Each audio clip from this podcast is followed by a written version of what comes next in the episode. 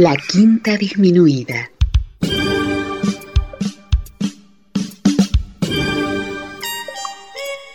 Jazz desde la ciudad más cercana al cielo.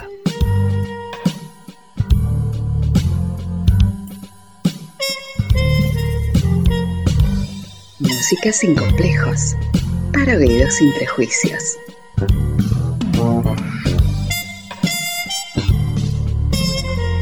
Una producción de Nicolás Peña.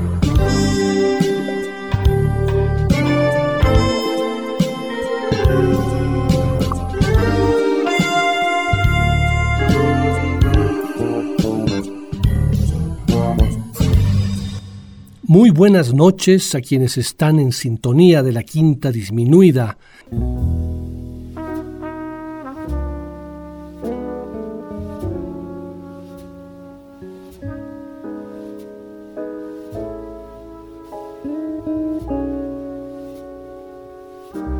Las temáticas que abordo en la quinta disminuida son múltiples. Algunos programas escuchamos la obra de un solo músico, otros les presento el nacimiento, desarrollo y evolución de un estilo, otros giran alrededor de un instrumento y sus más importantes ejecutantes, y otros alrededor de diferentes formas de enfoque en diferentes países.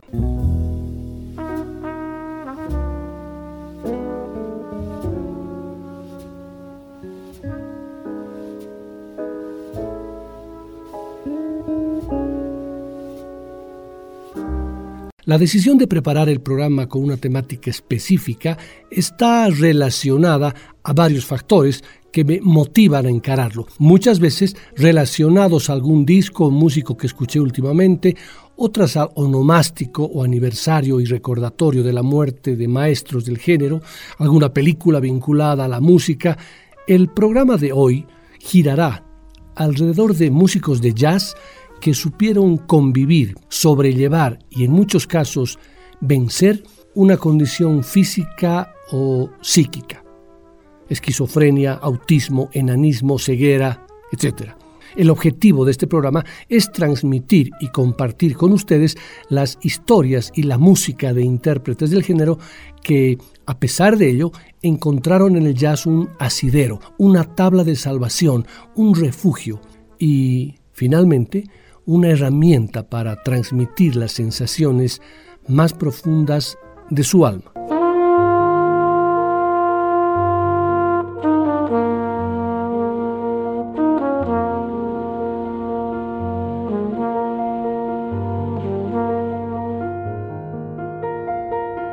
Nacido el 16 de junio de 1946 en Urbana, Illinois, Tom Harrell ha sido capaz de enfrentarse con coraje a una grave enfermedad y de salir adelante para convertirse en uno de los trompetistas y fliscornistas fundamentales del jazz de los años 80, 90 y hasta la actualidad.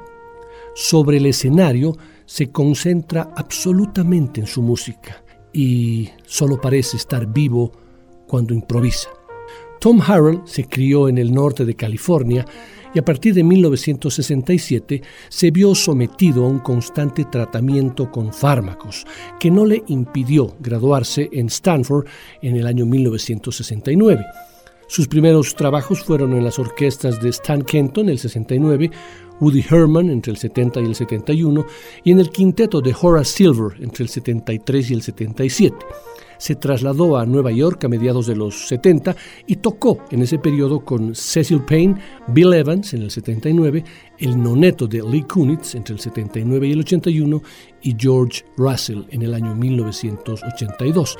En 1983 conoció a Phil Woods, quien lo integró en su grupo el Phil Woods Quintet con el que recorrió el mundo y al que perteneció hasta 1989. Después ha dirigido sus propios grupos y ha grabado entre otros sellos para Contemporary y Chesky, antes de recalar en RCA y últimamente en el sello Bluebird. Su estilo destila una lírica impresionante tras la que se esconde una enorme tensión musical en la construcción de sus solos. Estos son perfectamente estructurados y combina el poder de Clifford Brown con la suavidad y el intimismo de Chet Baker. Tom Harrell sufre de esquizofrenia.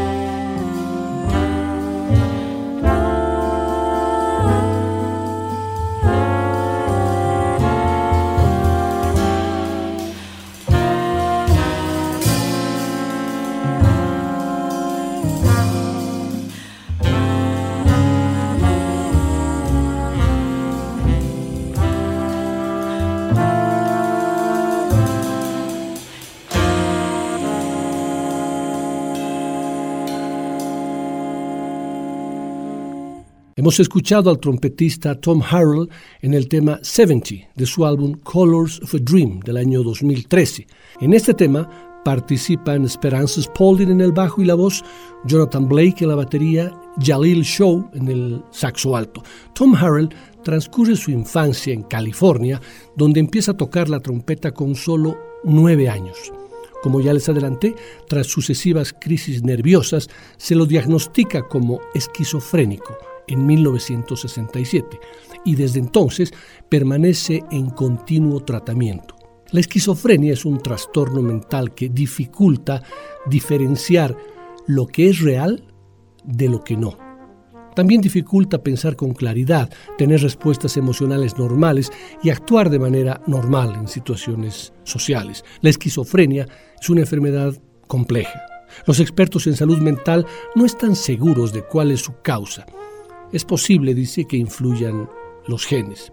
Tom Harrell, cuyo trastorno esquizofrénico paranoide no le impide ser en la actualidad uno de los mejores trompetistas del jazz, cuando actúa, Tom Harrell se sitúa en un rincón del escenario, lejos del micrófono, con la cabeza inclinada y su trompeta en las manos. Cuando tiene que intervenir, camina lentamente hacia el micrófono, manteniendo su cabeza aún baja, y toca maravillosamente su versión del tema.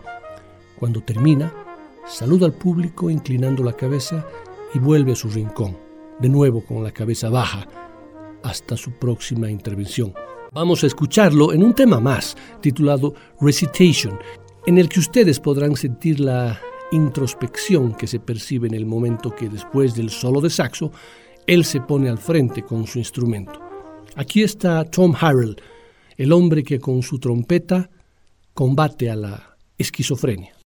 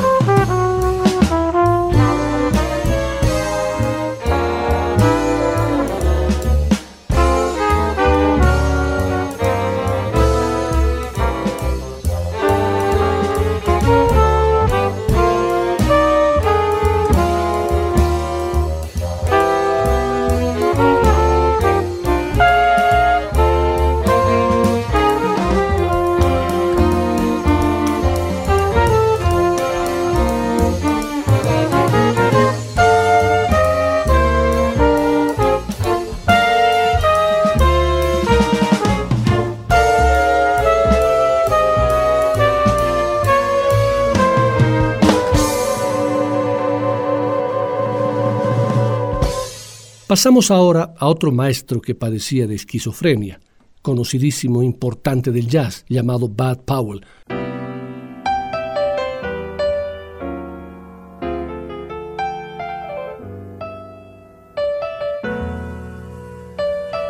El pianista y compositor de jazz que llevó al piano en el estilo bebop, a la cumbre técnica, siendo comparado por muchos como el Charlie Parker del piano.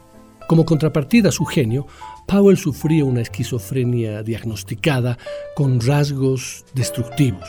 Fue recluido en sanatorios durante largas temporadas que seguramente no contribuyeron a mejorar su salud mental.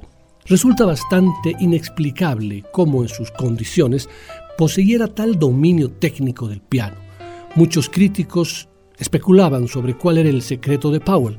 Algunos defendían la idea de que era su virtuosa técnica, mientras que otros opinaban que era por la estructura de su mente única, con sus defectos y virtudes.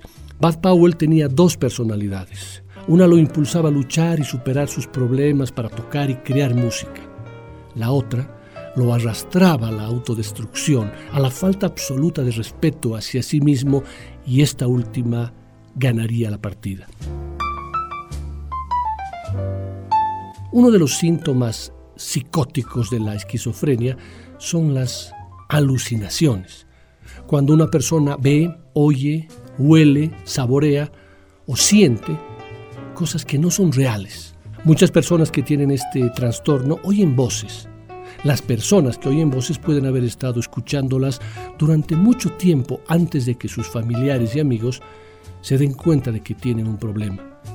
En 1951, Bud Powell lleva al piano una composición que le había estado dando vueltas en la cabeza y la titula Alucinaciones.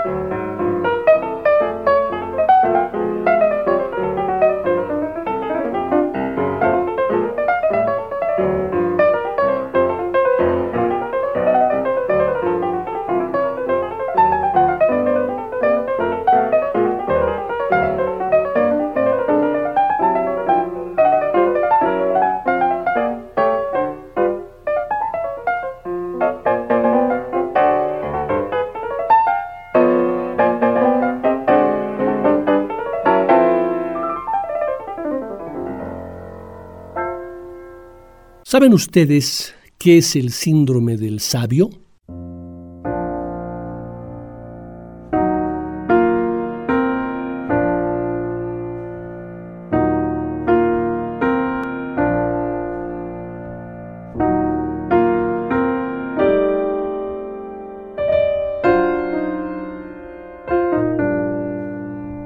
Es una afección muy poco frecuente. Se presenta una en un millón de personas que describe a una persona con una discapacidad mental significativa, pero al mismo tiempo demuestra tener unas habilidades extraordinarias. Generalmente, estas capacidades en las que son excepcionales suele ser la habilidad de memorizar. La hipercalculia, que es una capacidad para hacer cálculos matemáticos complejos con extrema rapidez y con absoluta precisión, habilidades artísticas que están vinculadas también a la sinestesia. La sinestesia es una forma de percibir estímulos a través de diferentes sentidos, por ejemplo, cuando oyen sonidos, además ven colores. Otras de las habilidades que presentan las personas con el síndrome del sabio son la lectura de mapas, el aprendizaje de idiomas o la habilidad musical. Las personas que desarrollan el síndrome del sabio son personas con una discapacidad mental significativa, como el trastorno del espectro autista o trastornos del desarrollo. A la par, van desarrollando estas capacidades extraordinarias y estas las muestran desde que son muy pequeños. Los afectados por el síndrome generalmente padecen algún trastorno del desarrollo neurológico, como trastornos del espectro autista, por ejemplo, o sufren una lesión cerebral. Aproximadamente la mitad de los casos están asociados con el autismo y estos individuos a veces son denominados sabios autistas.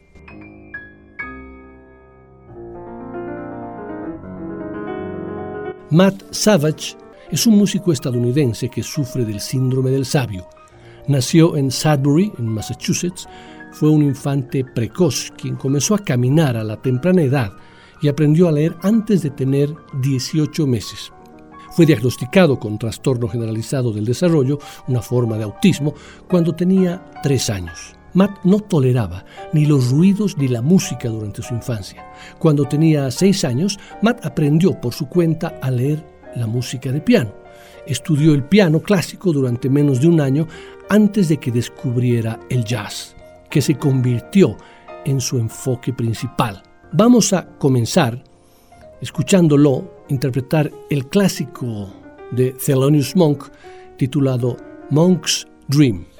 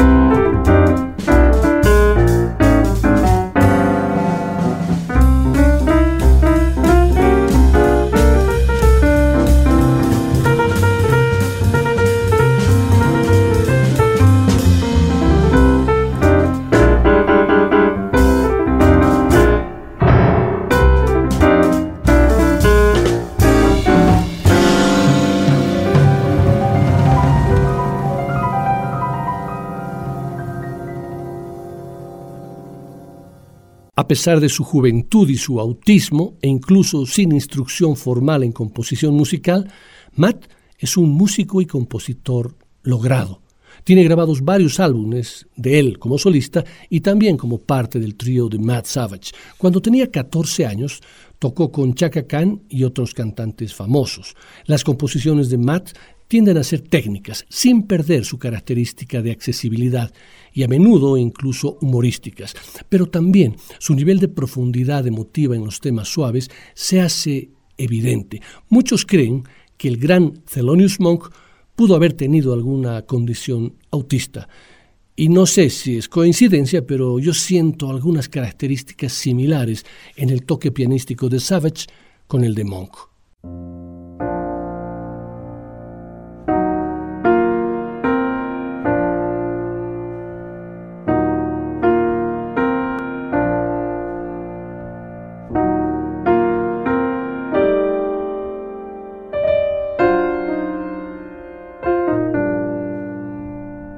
Actualmente no existe ninguna teoría médica capaz de explicar la razón de esta curiosa condición humana, no al menos en su totalidad, aunque algunos que tienen el síndrome del sabio han sufrido lesiones cerebrales, en otros no es posible encontrar rastro alguno de anormalidad, no al menos mediante las herramientas de diagnóstico actuales. De hecho, ciertos neurólogos apoyan la tesis de que los savant, como también se los conoce, tal vez compartan con los superdotados ciertos subprocesos mentales pertenecientes a un nivel específico del cerebro. En cualquier caso, y de una manera u otra, este síndrome ha despertado la fascinación de muchas personas a lo largo de su existencia y no es para menos, ya que muestra el enorme potencial que nuestro cerebro oculta en su interior a una costa de otros defectos no deseados. Recientemente se ha descubierto que parte de sus asombrosas habilidades son gracias a que llevan a cabo los procesos mentales con hemisferios cerebrales distintos a los que una persona promedio utiliza para procesar la información. Uno de cada diez autistas tienen las habilidades de un savant. El 50% de los savants son autistas. El otro 50% tiene otra incapacidad relacionada con el desarrollo, retraso mental, lesión cerebral o enfermedad mental. Vamos a escuchar nuevamente a Matt Savage en la composición titulada The Wild Rose. Noten ustedes la similitud a la que hacía referencia con Thelonious Monk.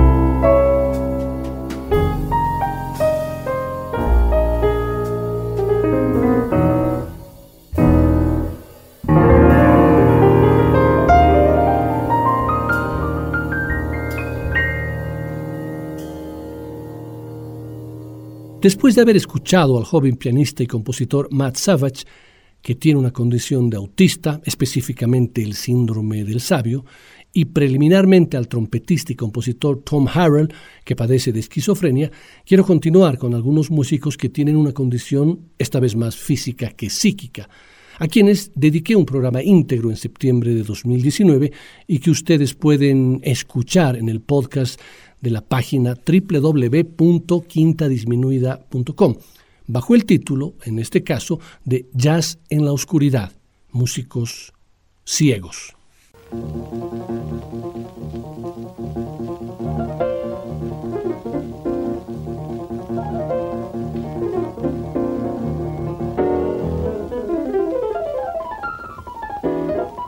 Art Tatum fue sin lugar a dudas uno de los pianistas más técnicos de la historia. No solo era capaz de interpretar melodías increíblemente rápidas, además, en términos armónicos, siempre fue unos 30 años por delante de sus contemporáneos. No solo era admirado en los círculos jazzísticos.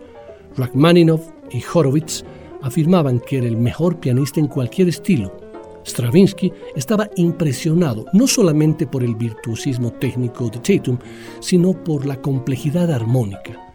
Y Gershwin era también un ferviente admirador.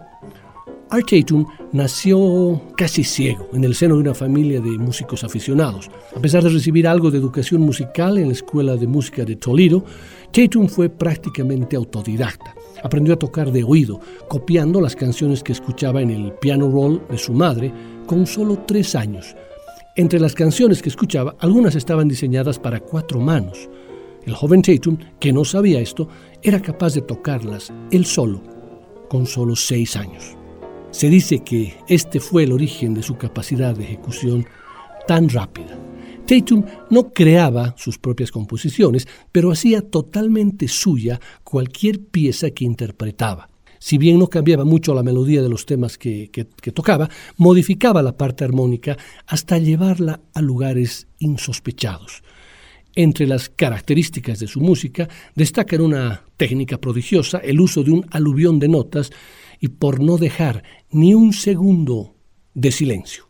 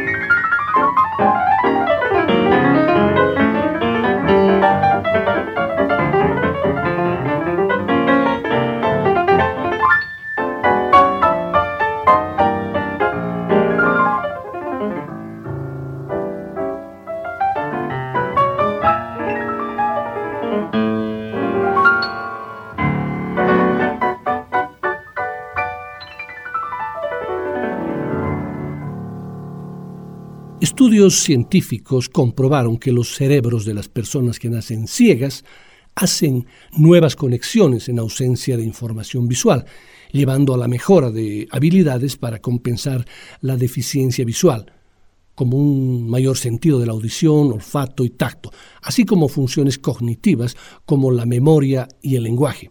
Estos estudios describen también por primera vez los cambios estructurales, funcionales y anatómicos combinados en el cerebro en aquellos nacidos con ceguera que no están presentes en personas con visión normal.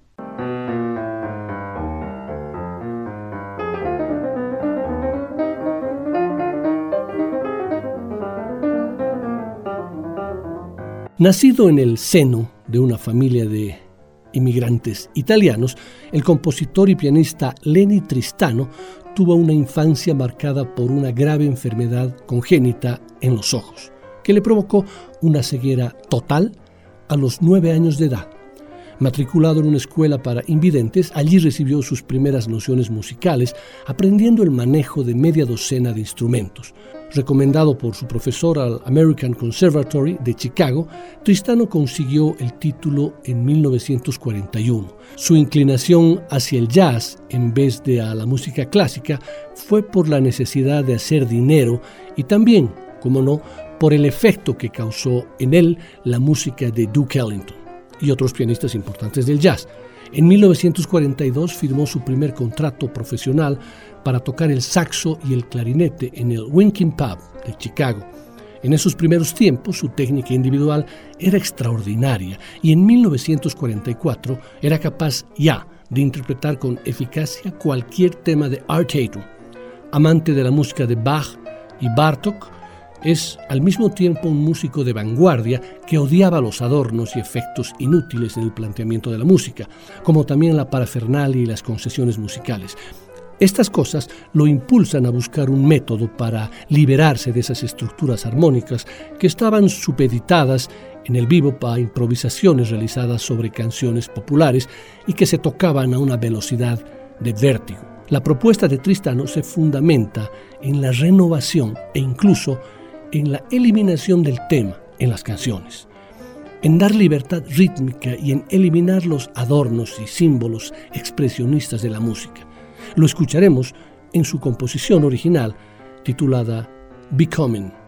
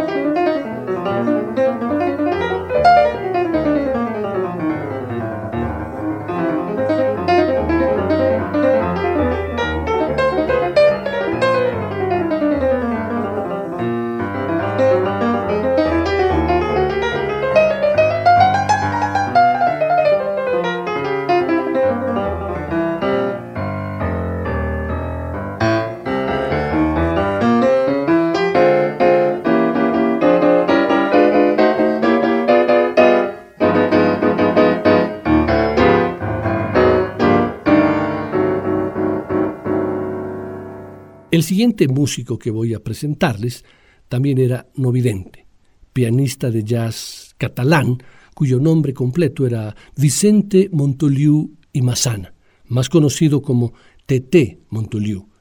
Nacido en Barcelona el 28 de marzo de 1933 y fallecido el 24 de agosto de 1997. Fue un pianista y compositor español de jazz, el primero que trascendió las fronteras y alcanzó nivel internacional. Ciego de nacimiento, comenzó a tocar el piano desde su más tierna infancia, influido por una familia de gran vocación musical. En 1946 ingresó, y no sin dificultades, por su problema visual, en el Conservatorio Superior de Música de su ciudad natal, donde estudió piano, armonía y composición. Para que pudiera cursar sus estudios, su madre hizo que le transcribieran al sistema braille toda la carrera de piano algo que solo había conseguido alguien como Joaquín Rodrigo. Se inició en el mundo del jazz atraído por la música de Art Tatum y Earl Hines. Su trayectoria profesional comienza en mayo de 1954 como pianista de la orquesta del bolerista venezolano Lorenzo González, en el Hot Club de Barcelona, donde toca con frecuencia con el saxofonista Don Bayas, conoce a Lionel Hampton, quien lo incorpora a una grabación suya en 1956. Actúa en Cannes en trío junto a Art Taylor y Doug Watkins en el año 1958, la que sería su primera actuación fuera de España. En los años 60 tocó con frecuencia en Berlín junto a Albert Mangelsdorf, Chet Baker, Sahib Shihab y Herb Geller, así como en Copenhague junto a Dexter Gordon, Archie Shepp, Kenny Dorham y Roland Kirk, entre otros. También tocó con músicos como Chicorea, Paquito de Rivera, Stan Getz y Stefan Grappelli. Vamos a escuchar a Tete Montoliu, pianista ciego, en la composición de J. J. Johnson titulada Lament.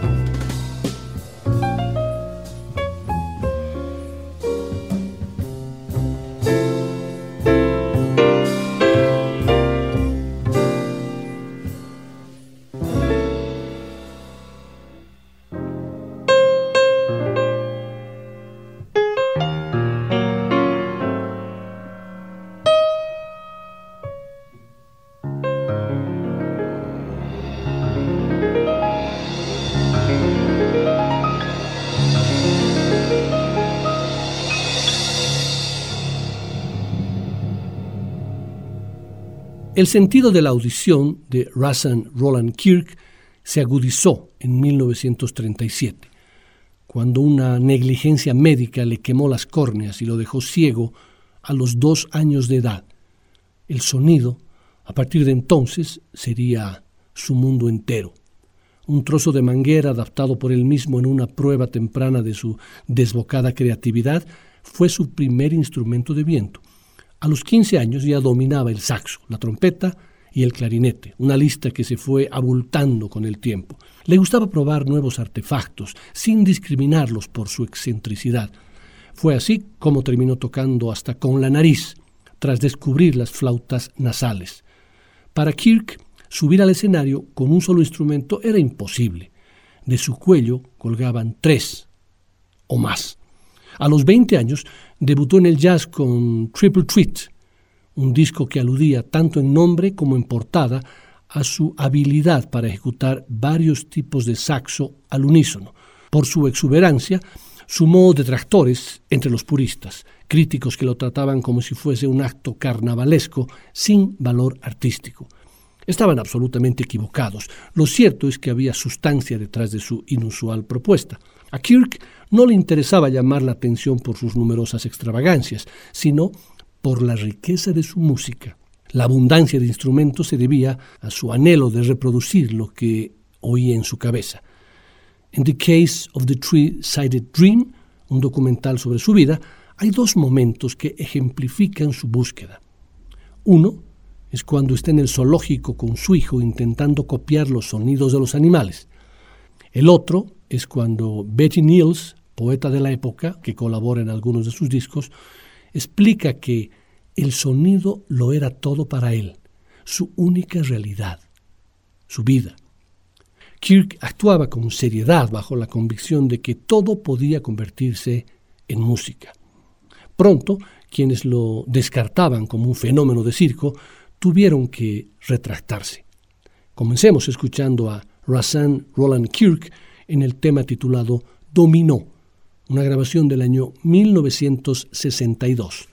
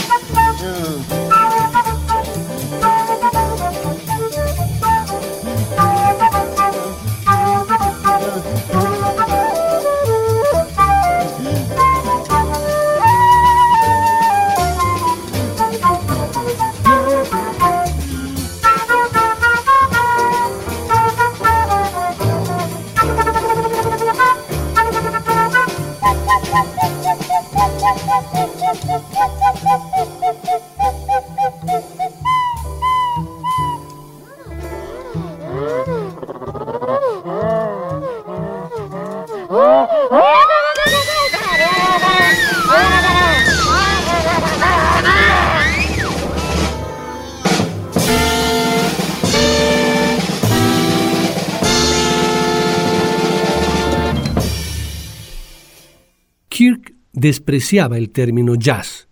Decía que lo suyo era música clásica negra. En su corazón no había más que amor para todo lo que fuese afroamericano.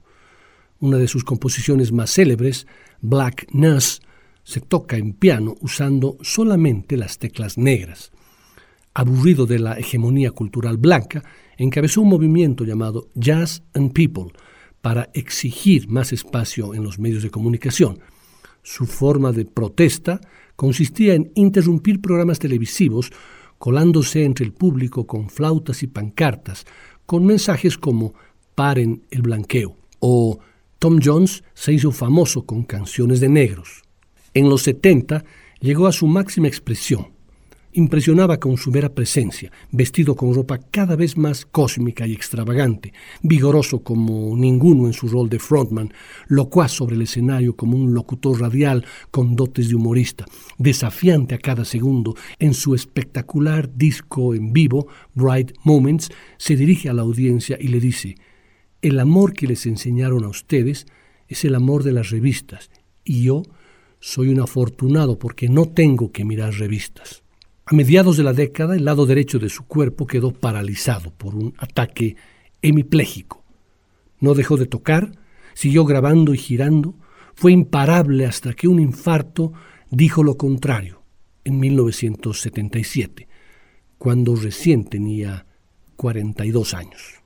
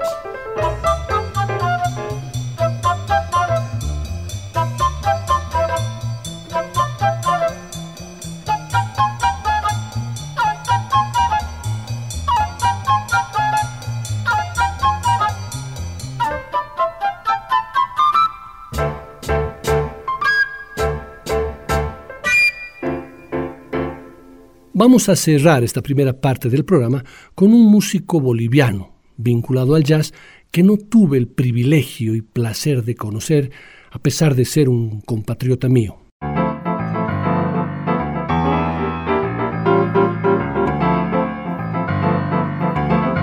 Una biografía que circula en Internet dice que un 20 de marzo de 2005 nace en Cochabamba José André Montaño. Debido a factores desconocidos en su gestación, llegó al mundo con paraplegia espástica congénita, una condición neuromuscular crónica que se manifiesta como un endurecimiento de los músculos de las extremidades inferiores. En su caso, este mal también se manifestó con la pérdida del sentido de la vista. Sin embargo, a los tres años, José André comenzó a demostrar un talento único que incluía el constante golpeteo rítmico de objetos. En un inicio se pensó que se trataba de su condición. Sin embargo, estos sonidos se fueron sofisticando con el tiempo. Aunque nunca recibió educación formal para aprender a tocar instrumentos, a los nueve años ya es considerado un prodigio autodidacta capaz de componer música. Don Mario Ríos Gastelú escribe sobre José André Montaño lo siguiente.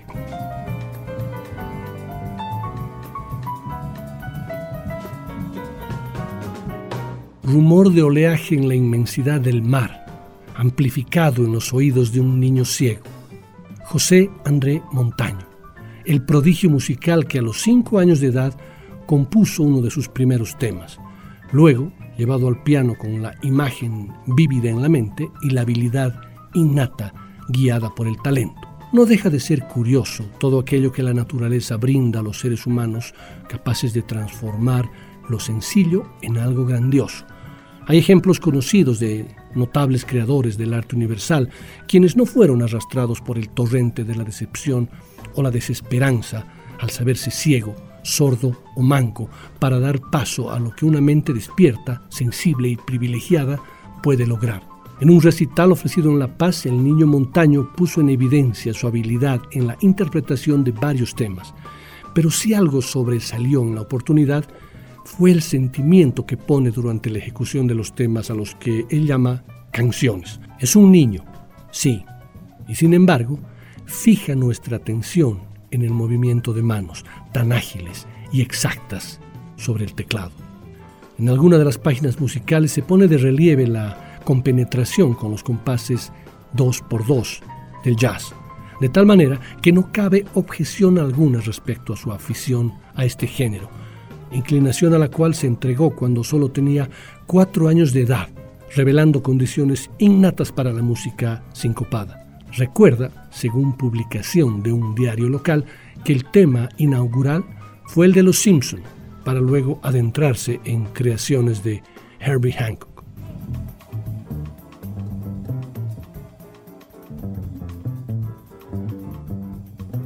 Vamos a escuchar a este pianista, a este joven pianista José André Montaño, boliviano, en el clásico de Antonio Carlos Jobim titulado Wave.